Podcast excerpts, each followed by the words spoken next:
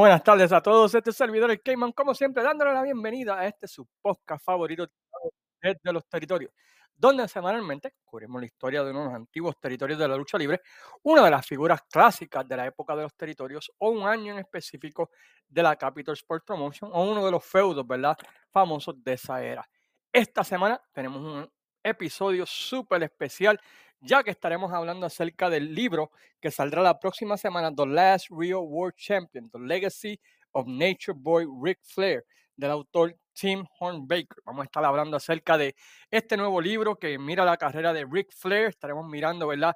Algunos de los puntos sobresalientes que yo encontré del libro, qué pienso del libro, este, muchas historias, muchas anécdotas de la era de los territorios. Y, ¿verdad? Pues eso es lo que va a estar tratar este episodio. Pero antes de comenzar, como siempre, queremos darle las gracias a todos aquellos, ¿verdad? Pues que visitan nuestra página desde los territorios, también aquellos, ¿verdad? Que le dan promoción a este podcast, como la página La Vuelta, la página Fanáticos de la Lucha Libre Oscura, Puerto Rico Wrestling Forum, los amigos de República Wrestling. Eh, bueno, ustedes saben todas las páginas a quienes de corazón les agradecemos de la, su apoyo, su cariño y todo lo que han hecho por nosotros durante estos pasados tres años. Vamos a esta pequeña pausa y cuando regresemos estaremos hablando acerca de The Last Real World Champion, The Legacy of the Nature Boy, Ric Flair. ¡Woo!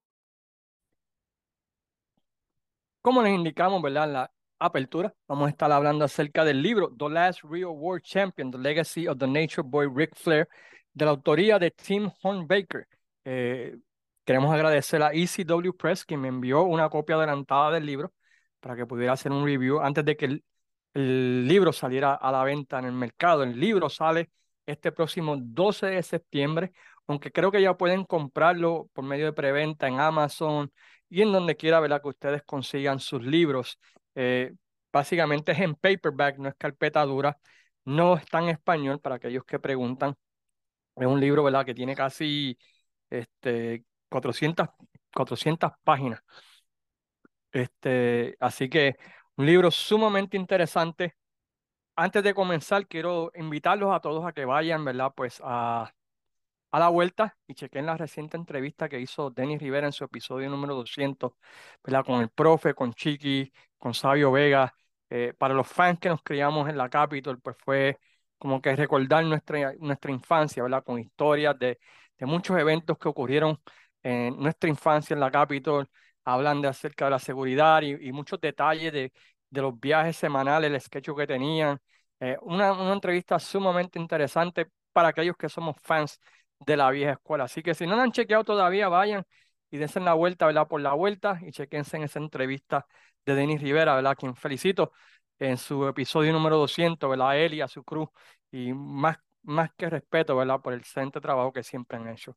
También quiero dedicar este podcast a Pablo Cosme Santo y a su papá. Su papá se encuentra, ¿verdad? Pues bastante delicado de salud, así que tienen, ¿verdad? Y esperamos que nuestras buenas vibras lleguen a ustedes, ¿verdad? Y que tu papá se mejore. Y si ustedes, aquellos que creen en eso, ¿verdad? Quieren orar, ¿verdad? Por el, por el papá de Pablo, bueno, pues háganlo así para que pronto, ¿verdad? Pues tengamos este a todo el mundo recuperado, ¿no? Que es lo que queremos que suceda. Así que eh, un saludo, Pablo, y espero, ¿verdad? Pues que salga todo bien con tu papá. Anyway, antes de comenzar, tengo que hacer un disclaimer, porque si no, ¿verdad? Pues eh, va, a sonar medio ridículo. Para mí, la razón que yo soy fanático de la lucha libre tiene nombre y apellido, y es Ric Flair. La primera vez que lo vi fue en, en televisión, en el canal 23 de Chicago, UHF, que pasaba en el show de Mid Atlantic Championship Wrestling. La primera vez que lo vi fue en 1980, eh, en vivo, y de ahí para allá, pues básicamente Ric Flair para mí ha sido una obsesión. Eh, sinceramente, yo creo que es el hombre, la persona que más le ha dedicado podcast eh, en desde los territorios, creo que ha hecho cuatro, dos de su carrera, una de su carrera en Puerto Rico. vivía y moría, ¿verdad? Por, por tener las revistas, por ver sus luchas. Cuando me mudé a Puerto Rico fue en el momento en el 82 cuando Rick Flair empezó a venir a la isla. So, imagínate tu luchador favorito que te habías criado viendo en Chicago. Acá en Chicago iba a donde podía conseguir revistas, The Wrestler, Inside Wrestling, Pro Wrestling Illustrated, Wrestling Review. En Puerto Rico, cuando llegué, encontré que en Plaza del Carmen Mall, en el primer piso, había una librería y ahí todos los traían las revistas y luego cruzaba la calle, el supermercado Pueblo, ¿verdad? Para, para comprar Pro Wrestling Illustrated, que era donde único lo vendían en Caguas. Eh, y básicamente, ¿verdad? Pues básicamente era una obsesión que yo tenía con Ric Flair. Este, cuando llegó Cable TV a alturas de Villa de Rey, que era donde vivían mis abuelos, eh, mi abuelo tenía cable, teníamos la antena parabólica por un tiempo y básicamente Ric Flair obsessed. Eh, Four Horsemen, Ric Flair, eh, televideo en la calle de Gesto en Cagua. Cuando tenían videos de la NWA, eso era mi, mi, yo los rentaba. Inclusive, renté tanto el Great American Batch este 86 que en Navidades la gente de televideo me lo regaló. Así que imagínense cuánto yo renté ese video. Este, bueno, básicamente todo, todo, todos mi, mis primeros años de, de, fan de lucha libre fueron alrededor de, de Ric Flair. Yo siempre digo que el día que ese hombre muera, pues ese día yo voy a estar de luto como si se murió alguien de mi familia, porque así de obsesionado he estado con Ric Flair. Así que cuando escuché que iba a haber una nueva biografía de The Nature Boy Ric Flair, yo dije, bueno, ¿qué, qué puedo aprender yo? O sea, son tres eh, a esta biografía mirando qué podía aprender yo que no sé de Ric Flair, de, mi obsesión que tengo con The Nature Boy Ric Flair. Pues la realidad es que mi respeto a Tim Hornbaker, el, el research que ha hecho este hombre es increíble. Me pone en vergüenza con el research que yo hago aquí desde los territorios porque el hombre ha sacado unos datos que, que, que yo jamás y nunca sabía de la carrera de Ric Flair en cuanto a viajes, en cuanto a dinero, eh, explica en gran detalle la, la, relación que tenía la gente de Charlotte con Ric Flair, bien parecida a, a, a, la relación que tenía Carlos Colón con la fanaticada de Puerto Rico para poder hacerlo localmente. Pero algo interesante es que esa relación continuaba siendo el rudo o siendo el técnico.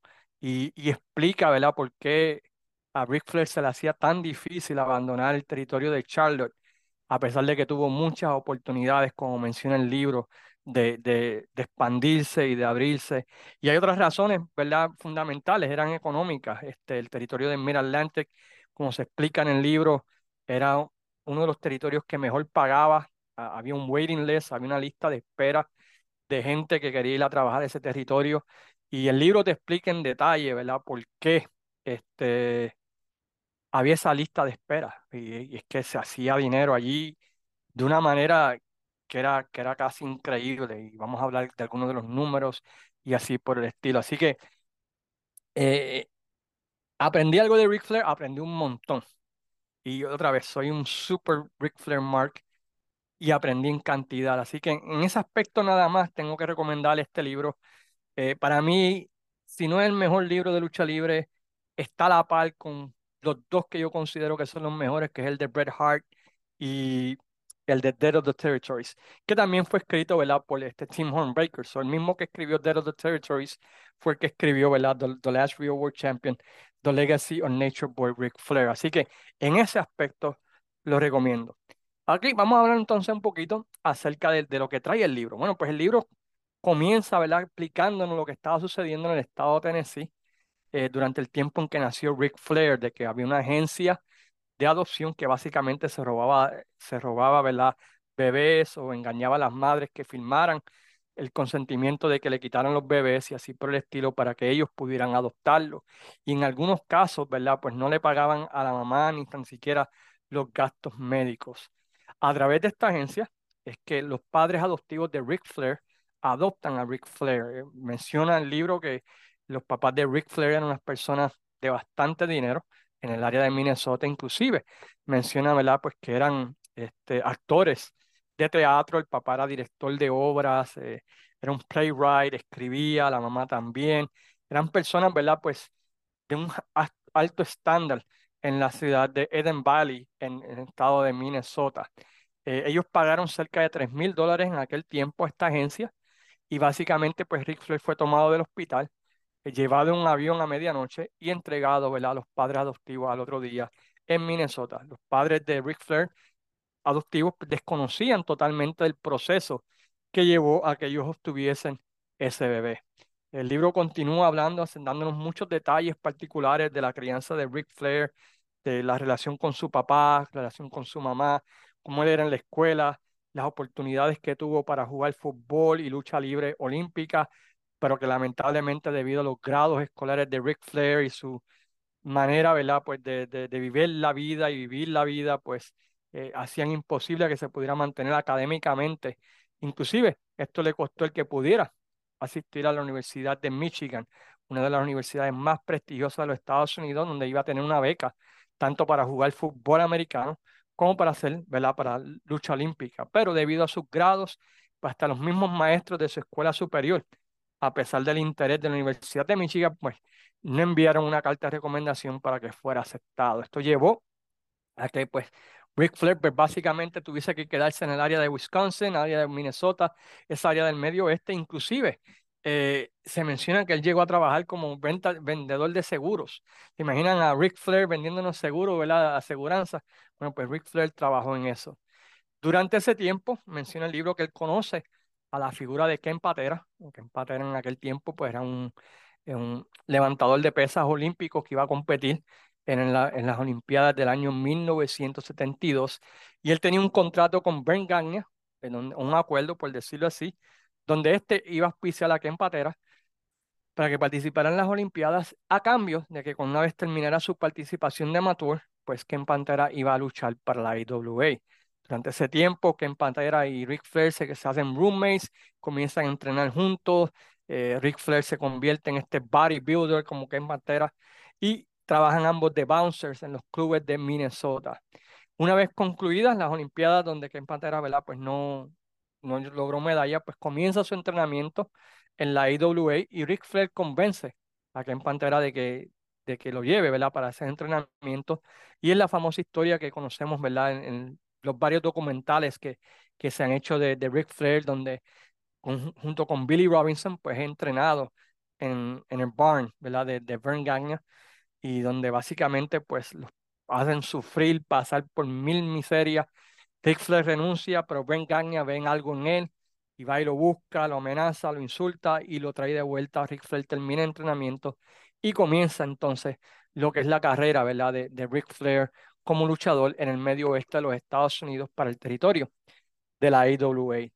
Eh, como parte de lo que era la, rutina de ese tiempo, pues básicamente, ¿verdad? Pues un luchador que se le veía cierto potencial, pues se enviaba a otro territorio para que de esa manera fuera adquiriendo experiencia, cómo trabajar con diferentes oponentes, diferentes estilos de lucha, y luego regresar al territorio.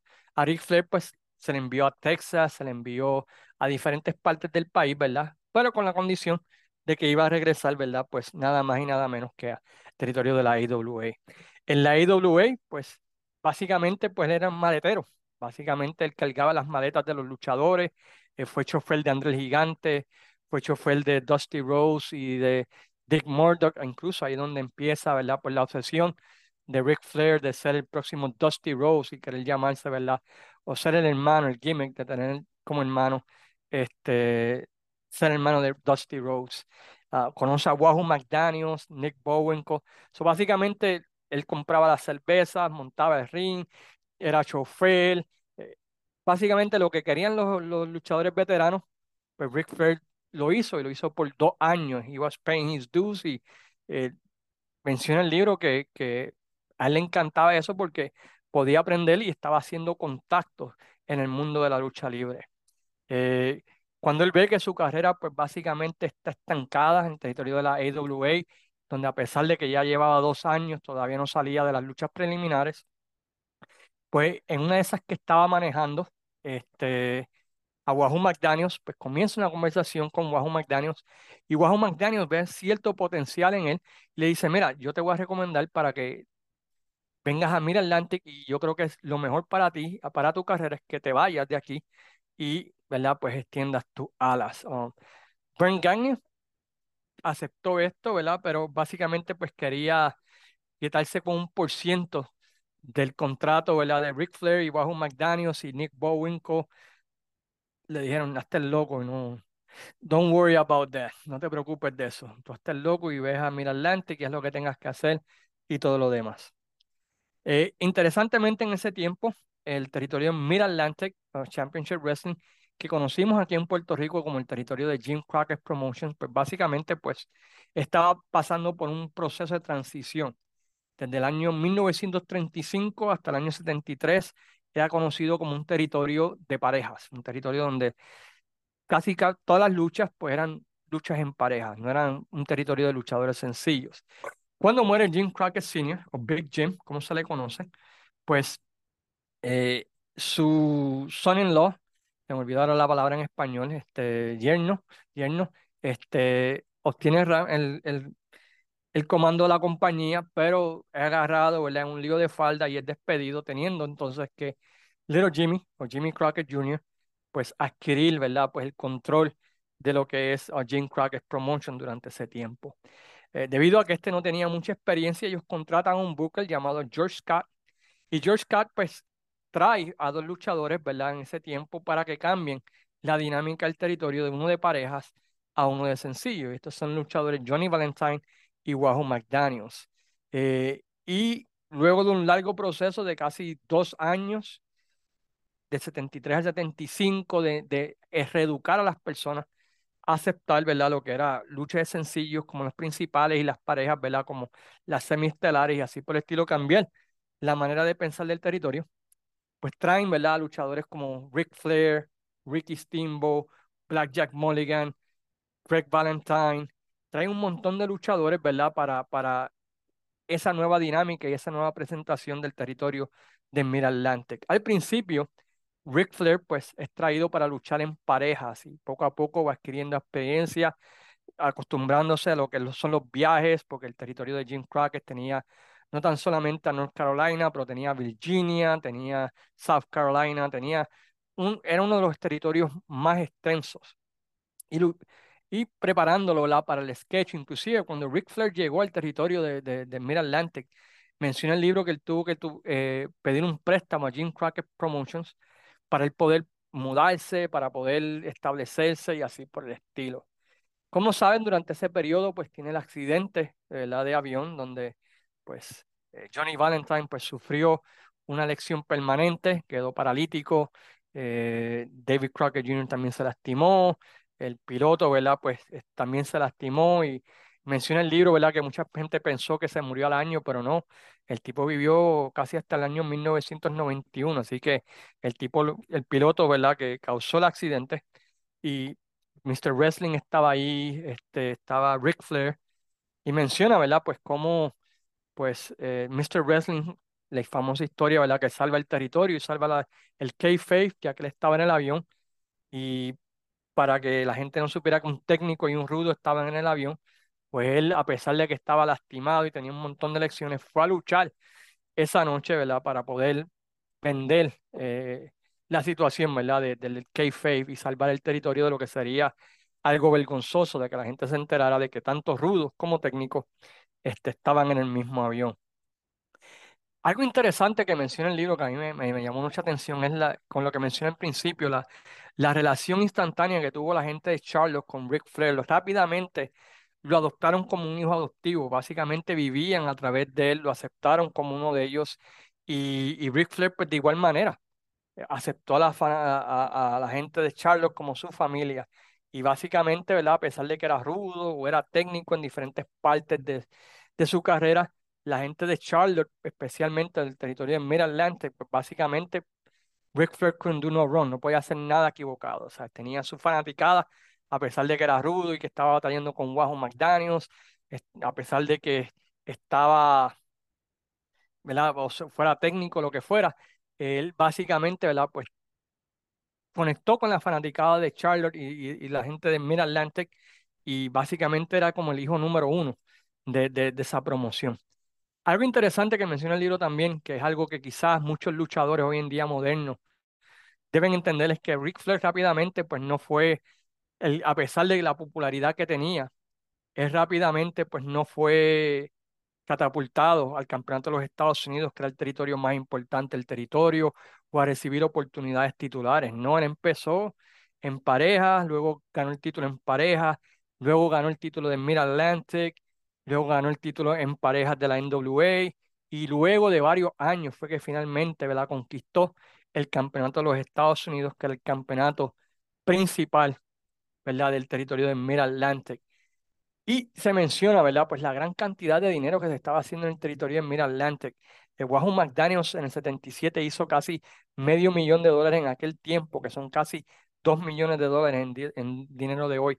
Ric Flair, quien todavía no era un superestelar, hizo ese año 200 mil, 250 mil dólares, que equivaldrían a un millón mil dólares en dinero de hoy en, en el año 77. Así que pueden ver la increíble cantidad de dinero que había corriendo en ese territorio de Mid Atlantic y por qué es que tantos luchadores eh, preferían esperar y quedarse en una lista de espera para poder luchar en ese territorio porque se corría bastante dinero, la asistencia en todos los shows, el promedio de asistencia el promedio más alto que había en aquel tiempo eh, y tenías luchadores de la talla, ese territorio estaba montado, mano. Tenías los Andersons, tenías a Ric Flair, Wahoo McDaniel, Ricky Steamboat, Blackjack Mulligan, Jimmy Snuka, Iron Cheek. También tenían un chorro de Hall of Famers y todos estaban haciendo dinero, Wahoo McDaniel, con un tubo y siete llaves. Eh,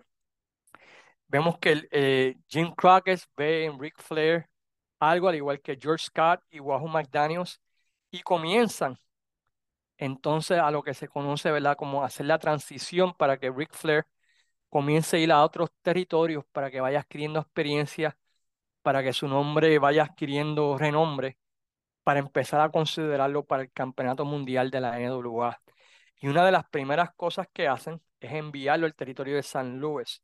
¿Por qué el territorio de San Luis era tan importante? Bueno, lo envían a Amarillo, Texas, donde estaban los Funk, y luego lo envían ¿verdad? al territorio de San Luis. ¿Por qué San Luis era tan importante? Bueno, pues como menciona el libro, y a través de toda la historia, eso ha quedado bastante probado, estaba Sam Mushnick ahí. Sam Mushnick era el presidente de la NWA y básicamente era la, persona que tenía eh, el voto principal para el campeón mundial. Si Sam Mushnick te aprobaba, este, pues básicamente tenías la oportunidad de algún día ser considerado para ser campeón mundial. Bueno, pues eh, ellos básicamente, ¿verdad? Lo que es Wahoo McDaniels, eh, Jim Crockett, se la jugaron fría y trataron de marchar a, Ric Flair con luchadores que ellos sabían que iban a hacer lucir bien a Ric Flair y básicamente pues, y Ric Flair pues siendo Ric Flair, ¿verdad? Podía cargar una escoba a una buena lucha. Y el libro menciona que el tipo se robó el show en esa primera cartelera al punto que antes que se acabara la cartelera ya Sam Martin lo quería para otra cartelera. So, ahí es donde empiezas a ver, ¿verdad? Ric Flair va al este, a la WWE para que lo conozcan, va a Florida, va a va a Portland, va a diferentes territorios, a pesar de que todavía la base era Mira adelante, pero para que vayan reconociendo los promotores quién era Ric Flair, para comenzar el proceso, ¿verdad? De, que fuera conocido como un candidato para el campeonato mundial. Eh, la parte más interesante a mí del, libro es esas negociaciones de la NWA en las convenciones para determinar el campeonato mundial y, un nombre que salió allí que, a mí me, me, me, voló la cabeza increíblemente fue Víctor Jovica y el poder que él tenía como secretario o tesorero de la NWA una vez entró en la NWA. Y se menciona que la convención del año 1982, pues había la famosa votación para determinar el próximo campeón mundial y, y cómo, ¿verdad? Pues eh, había ese manobreo de, de, promotores, yo te ofrezco esto si tú votas por mi luchador. Y entre los luchadores que estaba, estaba Dusty Rose, estaba Ted DiBiase, estaba, perdón, no fue la, no fue la convención del 82, fue la convención de 1980, disculpen. Ron Fuller, y básicamente estaban ahí eh, del 1980-81, estaban ahí debatiendo y, pasando dinero y todo lo demás para que votaran. Y finalmente, ¿verdad? Pues uh, Víctor Jovica en ese tiempo pues fue recién llegado a la NWA en ese 81. Jim Crockett lo convence, ¿verdad? De que a cambio de que Ric Flair pues vaya, el campeón mundial vaya a visitar el territorio de Puerto Rico en varias ocasiones, si él da el voto, pues eh, Jim Crockett lo iba a ayudar a conseguir luchadores. Y Víctor Jovica pues fue voto decisivo, 5 a 4, junto a Ron Fuller, Jim Crockett, este, quien fue el otro? Fritz, para que, para que Ric Flair. Pues obtuviese el campeonato mundial de la NWA en el año 81. Y comienza, ¿verdad? Lo que es el, el, el proceso para que Ric Flair gane el campeonato. Durante ese tiempo, Harley Race era el campeón, no quería hacerle el jab a Ric Flair en ese 81, a pesar, ¿verdad? de que lo respetaba, pero no quería hacerle el jab por alguna razón. Y se hace, ¿verdad? el cambio que Dusty Rhodes, este, pues, sea el campeón transitorio, para que de esa manera, pues, Ric Flair, ¿verdad? Pues gane el campeonato mundial de la NWA en ese año 81. Y básicamente, eh, Ric Flair en ese primer reinado, pues básicamente establece récord de defensas titulares, establece récord de, de millas de campeón, establece récord de asistencia en muchos de los territorios. Eh, básicamente, Ric Flair no sabía decir que no a los promotores. Y si los promotores eh, decían, mira, el jueves vas a Portland y el viernes regresas a Miami y el sábado tienes que regresar a Portland, Flair decía, no hay problema, tú, tú fírmame y, y ahí voy. Y básicamente iba, luchaba en Portland, agarraba un avión, volaba a Miami, luchaba allá y regresaba a Portland para viajar otra vez a Charlotte. Para a mí, una cosa, ¿sabes? El tipo eh, tomó el sketch de la NWA y, y lo tiró para arriba. Y, y un, en sí es un sketch sumamente difícil. Casi todos los campeones mundiales en un momento u otro habían dicho, ¿sabes qué? Este sketch está demasiado, aquí tienes el título, quítamelo. Pero Ric Flair no, Ric Flair en ese primer reinado básicamente, dame más, dame más. No te preocupes. Japón, California, Portland, Japón otra vez, no hay problema, yo voy y lo hago. Y esto menciona, ¿verdad?, cómo afectó este, su vida matrimonial, cómo afectó, ¿verdad?, pues eh, básicamente esto. El libro menciona también eh, cuánta cantidad de dinero Ric Flair gastaba anualmente para mantener lo que era el personaje de Ric Flair. Este, él compró una limusina, compró un, este, tenía un chofer que él contrataba, eh, si tenía un avión privado, él lo pagaba.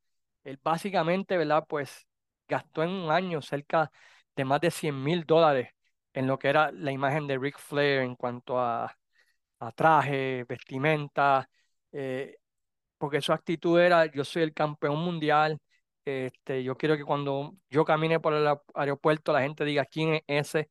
Él quería representar bien a la NWA y, y básicamente, ¿verdad? Pues que quería ser el estándar de lo que era un campeón mundial. Y en ese primer reinado, a pesar de que interesantemente él menciona en el libro de que él, él desaprovechó muchas oportunidades, lo cual me parece eh, interesante, ¿no? Por el hecho de que, pues, eh, triplicó las defensas, hizo dinero para todos los promotores. Él todavía menciona que ese primer reinado no estaba totalmente preparado para ganar ese campeonato mundial de la NWA. Así que imagínense, imagínense si hubiese estado preparado y ustedes miran, el libro menciona todos los récords y así por el estilo.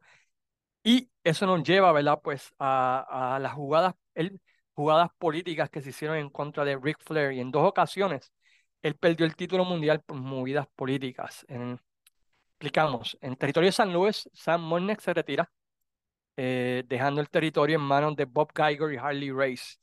Eh, la manera en que ellos estaban llevando el territorio, pues no era una manera, ¿verdad? Pues que era la manera que lo hacía Sam Mushnick. Y eso llevó, ¿verdad? Pues a que Larry Massek se, se apartara, ¿verdad? De la NWA y comenzara una oposición al territorio de San Luis.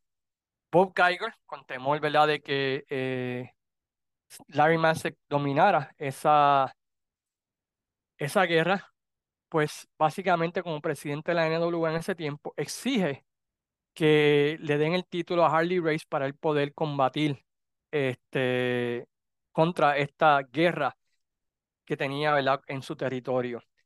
Esto, a pesar de la gran oposición de promotores o de los otros promotores de la NWA, como Eddie Graham, estaba en contra de esto, Víctor Jovica estaba en contra de esto, Ron Fuller estaba en contra, eh, Jim Crockett, por supuesto, más que nadie, el que estaba en contra, pero por tal de apaciguar las aguas, porque eh, habían ocurrido ciertas cosas en la convención de la NWA en el 83, que como todos saben, pues Jim Barnett renunció, eh, Vince McMahon se desligó completamente de la NWA, pues por temor a eso, pues finalmente acceden a que, pues a pesar de que tenían la gallinita de oro en Ric Flair, pues que Harley Race este, ganan el campeonato mundial de la NWA.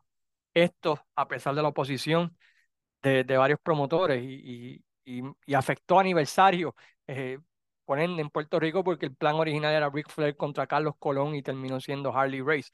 Pero algo interesante sucedió. Una vez que obtiene el campeonato mundial de la NWA, pues básicamente Bob Geiger no quería que Harley Race perdiera y quería que se mantuviera como campeón mundial hasta que se acabara la guerra en, en San Luis, hasta que finalmente, ¿verdad? Pues los otros promotores, pues básicamente, pues le dijeron a Bob Geiger, bueno, o tú lo haces o nosotros lo hacemos, ¿verdad? Y, y pero ellos se querían quedar con el campeonato mundial de la NWA a pesar de que casi todos los promotores ya no querían a Harley Race, a pesar de que lo querían, lo adoraban, lo amaban como campeón mundial. Y finalmente, ¿verdad? Pues Bob Geiger no le queda más remedio que aceptar, ¿verdad? Que pues Harley Race tiene que perder y ahí que comienza el proceso para Flair for the Gold. Pero si no, eh, si los promotores de la NWA no se hubiesen puesto otro, Harley Race hubiese sido el campeón hasta el 84 o hasta que Bob Geiger le diera la gana, básicamente. Pero los demás promotores, ¿verdad? Pues básicamente dijeron, no, no, mijo, eso no, eso no va a suceder. So, ahí donde, eh, ¿verdad? Pues Ric Flair gana el campeonato mundial como favor por el apoyo, ¿verdad? Que tenía, eh, que le hizo WWC, pues va a Puerto Rico a hacer el trabajo que tenía que hacer y así por el estilo y todo lo demás. Ah, en el 84 muere Kerry Von Erich. Este, como saben, ¿verdad? No, muere Kerry, ay Dios mío. Muere David Von Erich en Japón. Y otra vez, pues comienza la presión política, el, porque originalmente el reinado de Ric Flair iba a durar mucho más. Comienza la presión política. Algo interesante es que Ric Flair estaba en Japón, va al funeral de, de Kerry Von Erich y esa misma noche regresa otra vez, ¿verdad? Eh, va al funeral de David Von Erich y regresa otra vez a cumplir sus responsabilidades. Este reinado de, de el segundo reinado de Flair, pues fue uno de los más cortos porque Fritz Von Erich juega una carta política y básicamente en ese tiempo eh, la WWF, como saben, estaba expandiéndose nacionalmente y había rumores de que Vince quería a los Von Erichs en la WWF. Inclusive, durante ese tiempo, si van a Peacock o van a YouTube, van a ver varios videos de Vince McMahon hablando bien de los Erichs, inclusive enseñándolo en cobertura. So, básicamente, Fritz jugó la carta de que o le dan el título a uno de mis hijos o yo me voy con Vince. Y básicamente, ¿verdad? Pues la NWA, pues en ese tiempo, ese periodo donde estaban, pues estaban nerviosos porque Vince ya había entrado en San Luis, eh, ya había entrado en Chicago, ya había entrado en Los Ángeles, ya había entrado de cierta manera en Florida, pues estaban, estaban nerviosos y, y básicamente pues esa jugada política pues le funcionó a Fritz, el de tirarle el miedo de que pues me voy con, me voy con, con Vince pero le ponen la condición de que había, como había una lucha sumamente importante, ¿verdad? Pues eh, ese reinado iba a ser corto y como sabemos, ¿verdad? Pues Kerry pues, falló, faltó a un compromiso y decidieron quitárselo a un 18 días luego de ganar el título. Pero básicamente dos títulos, dos reinados mundiales de, de Ric Flair, pues básicamente pues fueron cortados por eh, juegos políticos de, de, los otros promotores de la NWA.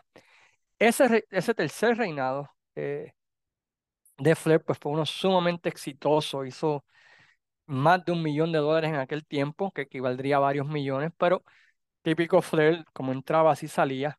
Eh, inclusive entre el mes de marzo del 85, abril del 85, Flair metió más de 30 mil millas ese mes en defensas titulares, en viajes, para defender el título mundial. Inclusive eh, defendió el título en un dealership de carro, porque eso es lo que quería el promotor, y tenía un auspiciador que era, que era este, importante para el territorio, y mira, disculpa, tú puedes defender el título aquí, ahí tú ves a Ric Flair cambiándose en el baño de, de un dealer, campeón mundial, ¿verdad?, del mundo, en un dealership para, para defender el título mundial. Este, una cosa bárbara. El libro continúa hablando, ¿verdad? De, de la expansión de Crockett, cómo, ¿verdad? Pues, eh, cómo Crockett cierra, por decirlo así, el uso, ¿verdad? De, bueno, vamos a explicar esto, ¿verdad? Para aquellos que, no escuchen por primera vez. El campeón mundial de la NWA, pues básicamente tenía un sketch y visitaba los diferentes territorios de los Estados Unidos. Por eso es que se le llama Ric Flair The Last Real World Champion, porque fue el último campeón mundial viajante, el, el último campeón, ¿verdad? Pues que visitó los diferentes territorios de los Estados Unidos y mundialmente, ¿verdad? El- algo que no hacía Hogan, algo que no hacía ningún otro campeón, pues él lo hacía. Este, cuando Crockett ve que es el único que puede competir con Vince tú a tú, él le da un contrato exclusivo a Ric Flair de, de casi 750 mil dólares y otro a Dusty Rhodes. Y básicamente ahí es que controla al campeón mundial, porque básicamente lo firma exclusivamente para su compañía. Y básicamente pues se lo empresta a aquellos promotores que siempre bregaron bien con él. En este caso, Víctor Jovica, Ron Fuller, este, y esos son los últimos que realmente pues ven a, a Ric Flair defendiendo, inclusive, ¿verdad? Pues Ric Flair sabemos aniversario 86, pero fuera de eso, él básicamente corta eh, la asociación, ¿verdad? Con diferentes territorios de los Estados Unidos, lo que trae mucho malestar. Ahí Fred se fue, ¿verdad? Independiente, eh, y todo el mundo, ¿verdad? Ahí fue que se acabó básicamente la NWA, los territorios como los conocemos. El libro, ¿verdad? Pues continúa hablando acerca de, de los choques entre Dusty Rhodes y Ric Flair, la competencia que tenían, hasta en cosas triviales, ¿verdad? Como quién tenía más dinero o quién tenía mejor ropa, estupideces, ¿verdad? Básicamente, y cómo la relación, pues poco a poco fue deteriorándose hasta el punto, ¿verdad? Pues que terminó esa relación a finales del 88, aunque luego, ¿verdad? El libro menciona pues que hicieron las paces y se hicieron amigos nuevamente y todo. También menciona, ¿verdad? Como el, el libro, cómo la relación de Ric Flair con, con Jim Crockett se fue deteriorando a un punto donde básicamente, ¿verdad? Pues se dejaron de hablar. Y la razón que se dejaron de hablar es cuando Jim Crockett se ve que está en una situación económica bien difícil, pues él decide comenzar negociaciones, ¿verdad? Con Ted Turner y básicamente, pues la ficha del tranque era Ric Flair. Eh, Flair en ese tiempo, pues, era agente libre.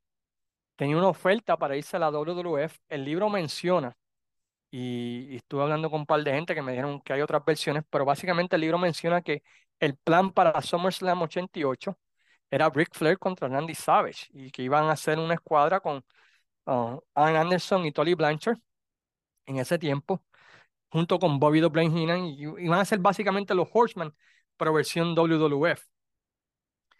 Ted Turner llama a Ric Flair personalmente y le dice, mira, yo te quiero contratar, yo te ofrezco lo que tú quieras, este, ¿qué es lo que tú quieres? Y Ric Flair básicamente lo que dijo, pues mira, yo lo que quiero es cierto control creativo, ¿no? De mi, de mi personaje porque me han estado utilizando mal. Luego de que Ric Flair acepta quedarse en la WCW, se entera que la venta dependía de que Ric Flair firmara o no. Y Jim Crockett nunca le dijo eso a Ric Flair. Si, Jim Crockett le hubiese dicho a Ric Flair, mira, tú eres la pieza clave, Ric Flair hubiese pedido más dinero, hubiese obtenido más ganancias, más cosas, y Jim Crockett pues le rechazó esa información.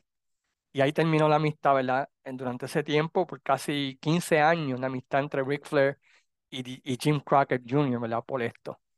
Menciona, ¿verdad? Pues como el año 89, eh, Ric Flair, ¿verdad? Pues tiene uno de sus mejores años en la lucha, gana el campeonato, el luchador de la década, tiene dos feudos que fueron feudos del año, tiene cuatro de las cinco luchas que ganaron lucha del año ese año. Eh, básicamente el 89 pues fue un año creativo increíble para Flair.